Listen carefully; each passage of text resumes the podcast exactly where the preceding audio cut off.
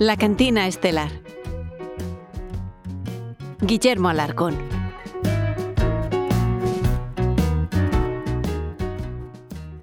Soy Guillermo Alarcón y espero que pasemos buenos ratos, ratos agradables, donde la inspiración y, las buenas historias, mezclado con ciencia, cine, música y lo que pueda ir surgiendo a lo largo de los diferentes podcasts que espero poder grabar, pues nos lleven a, a lugares fantásticos en los que podamos charlar, conversar y, y dialogar sobre todos estos temas desde, mm, pues obviamente mi perspectiva o la perspectiva de la gente que me acompañe, que espero que sea mucha. Así que sin más dilación, vamos a ello. Pues... No sabía con qué tema empezar, pero... ¿Qué mejor que dentro de todo lo que está ocurriendo, que obviamente nos afecta a todos, qué mejor que hablar sobre el aliciente que le supuso a grandes mentes de la historia el estar en una cuarentena. Y cuando empiezo a pensar, me viene a la mente el famoso Isaac Newton. Creo que a finales del siglo XVI en, Reino Unido empezó pues una epidemia, eh, la peste bubónica, que pues que arrasó. Se llevó por delante a un tercio de la población de, esa época. Eh, durante esa época, eh, Newton, con. estaba en la veintena. pues se fue a la, a la granja de su, de su familia. Y allí es donde pues su cabeza empezó a darle vueltas a un tema que llevaba mucho tiempo pensando y que nadie había pensado o que nadie había plasmado hasta la fecha como lo hizo él. Eh, pues estoy hablando del famoso, de la famosa ley de la gravedad. Antes de eso, antes de eso este señor eh, empezó, mm, estaba fascinado por los temas eh, relacionados con los espectros de la luz. Eh, el tema, el famoso prisma por el que pasa la luz y, y este la, mm, la fracciona en los colores del arco iris. Pues este hombre estuvo metido, metido en todo eso, le fascinaba. Pero como tenía tiempo, como todos nosotros, aunque una mente maravillosa, por así decirlo, él eh, se centró, pues eso, en el tema de la gravedad eh, de una forma muy, muy constante. Dedicó gran parte de su atención a, centrarse en el movimiento y la inercia. Que, pues, como he dicho antes, era un problema que no estaba resuelto eh, en esa época se dedicó a medir el cambio de velocidad y la dirección de un objeto en vuelo.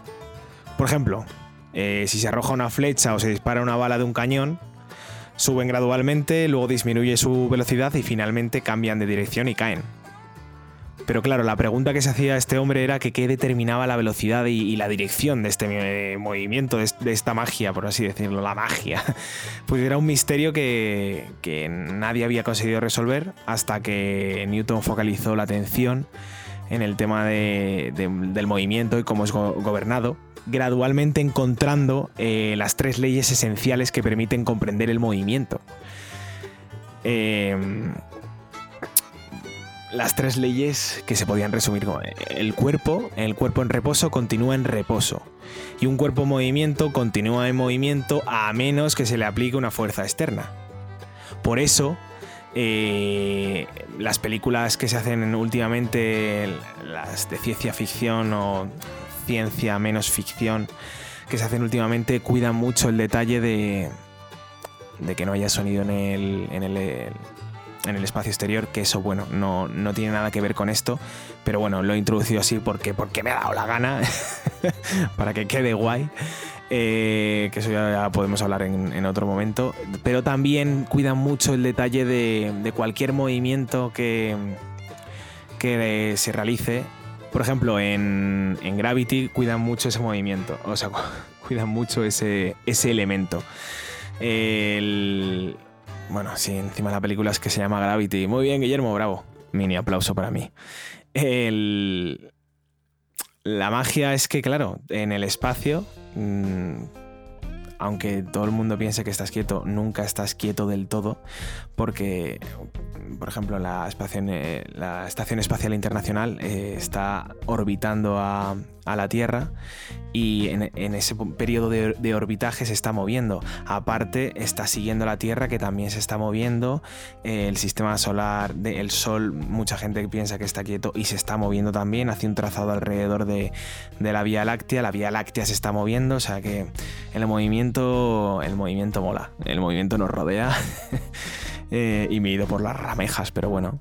Eh, el resumen es que lo que estaba diciendo de, la primera ley de Newton, que me he ido, bueno, me he ido hasta el planeta de T eh, con, con, lo que he dicho, pues se podría, se podría decir que como en la Tierra existe una fuerza, nosotros siempre paramos, nosotros siempre paramos en, algún momento, siempre estamos quietos eh, dentro, sin pensar que la Tierra se mueve, no voy a volver a, hablar de todo. o sea, nosotros, yo, me, caigo de un coche en marcha y obviamente al final voy a parar, porque hay una fuerza que va a hacer que pare. Entonces, eh, en, eso consiste básicamente la, primera, la primera ley. Es que no es que esté parando porque yo quiera, sino que una fuerza me está haciendo parar. La segunda ley se refiere a la aceleración. La aceleración que adquiere un cuerpo es proporcional a la fuerza aplicada y la constante de proporcionalidad es la masa del cuerpo. Eh, obviamente, si viene eh, un hombre de 50 kilos y me empuja, no, voy a recibir el mismo impacto que si me empuja Schwarzenegger. ¿No? Eh, es lo que yo doy a entender cuando se refiere a. No es lo que yo desgloso, lo que yo desgrano cuando. El principio, obviamente, que la aceleración se, adquiere, que adquiere un cuerpo es proporcional a la fuerza aplicada. Obviamente. Eh y la última me gusta mucho, porque la última tiene como su carácter filosófico, por lo menos yo le, se, lo introduzco así, porque me da la gana. Eh, a cada acción siempre se opone una reacción igual, pero de sentido contrario. Hmm. A cada acción siempre se opone una reacción igual, pero de sentido contrario. O sea, mm, esto no tendrá que ver con la mariposa que bate las alas y que hay un huracán en la otra parte del mundo, ¿no? Porque eso no lo veo, no lo veo muy empírico, no lo veo muy científico. ¿Qué has hecho, Newton? No te habrás tirado el pisto con la tercera ley, no es broma. Eh, obviamente esto es un poco como lo de la, cada, la acción y reacción, ¿no?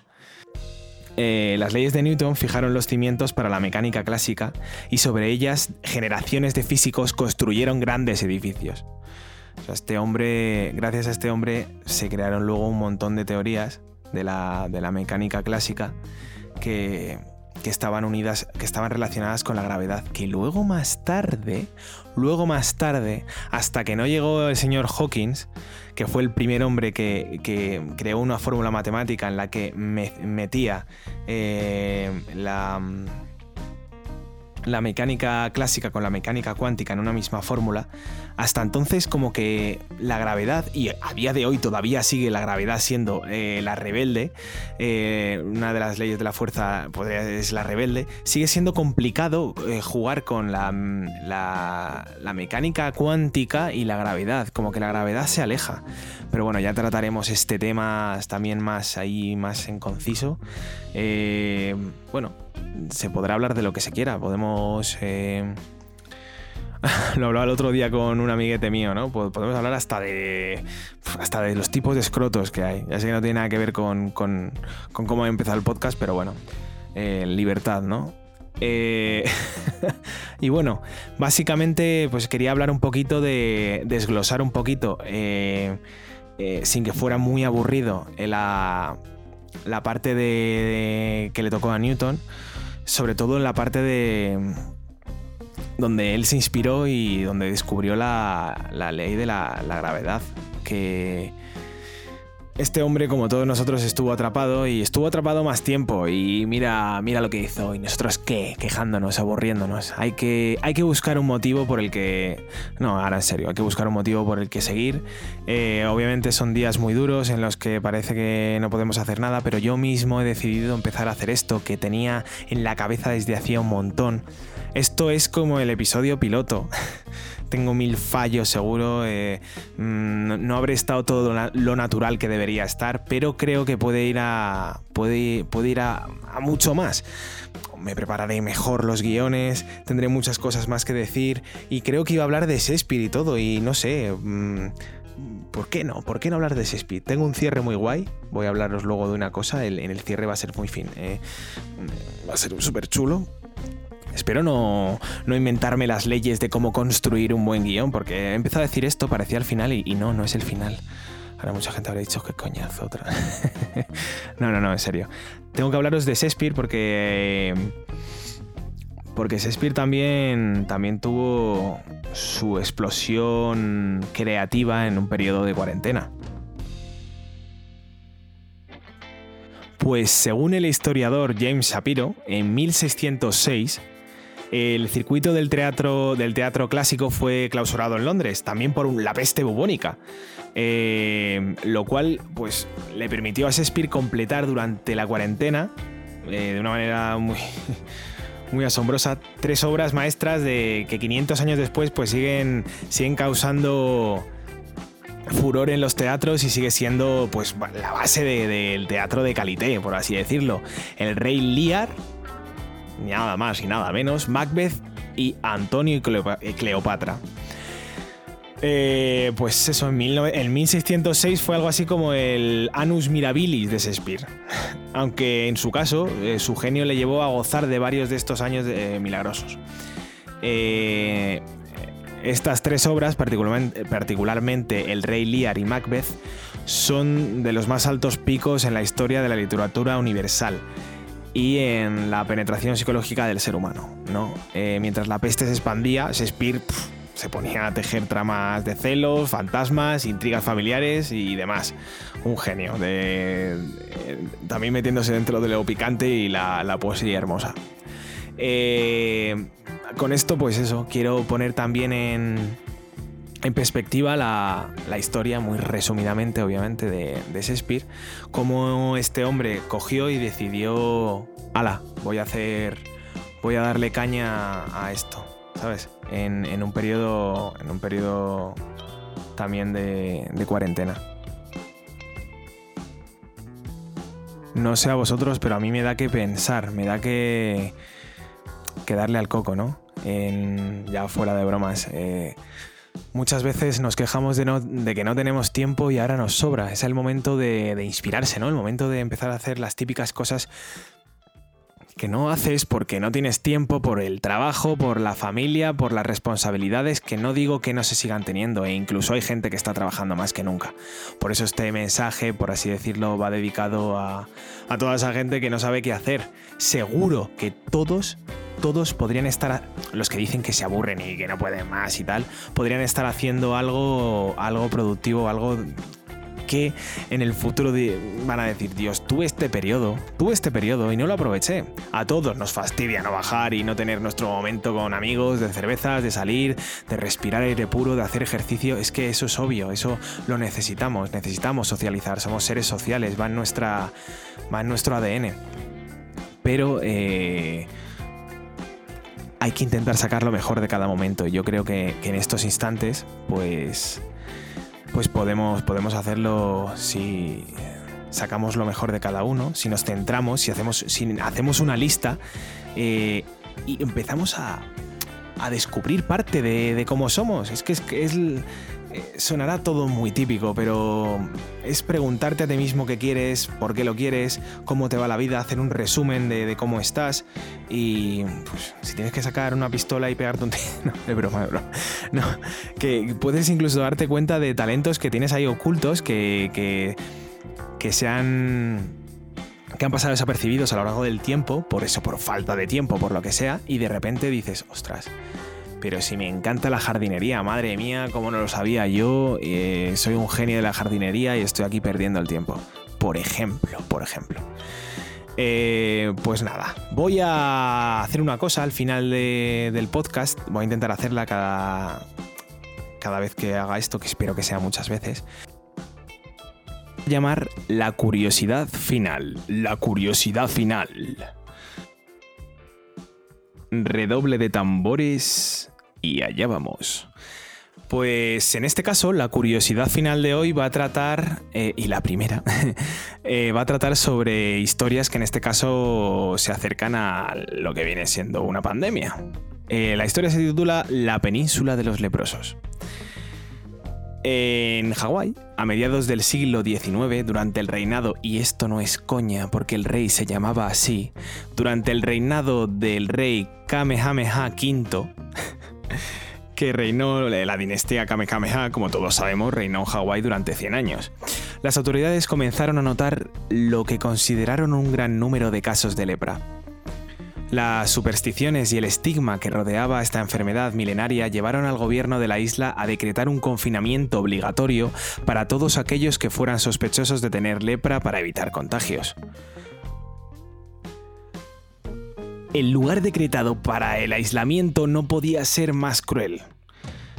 La península de Kalaupapa, un pequeño saliente de tierra flanqueado de un lado por el mar y del otro por unos gigantes acantilados en la isla Molokai. En la práctica era imposible salir de allí. Los enfermos eran arrojados a su suerte en un entorno en el que hasta la llegada de misiones religiosas estaba imperando la ley del más fuerte. Aunque con el tiempo el trato se fue humanizando y se terminó por construir un, asentamiento civilizado, en los primeros años la policía preparaba emboscadas a los enfermos, que a menudo se escondían por temor a ser confinados y separados de sus familias. Cuando eran interceptados, las autoridades les tomaban una foto para su ficha policial como si se tratase de criminales. Incluso los vehículos que entraban en Calaupapa tenían prohibido volver a salir por temor a volver, a volver con el contagio y contagiar al resto.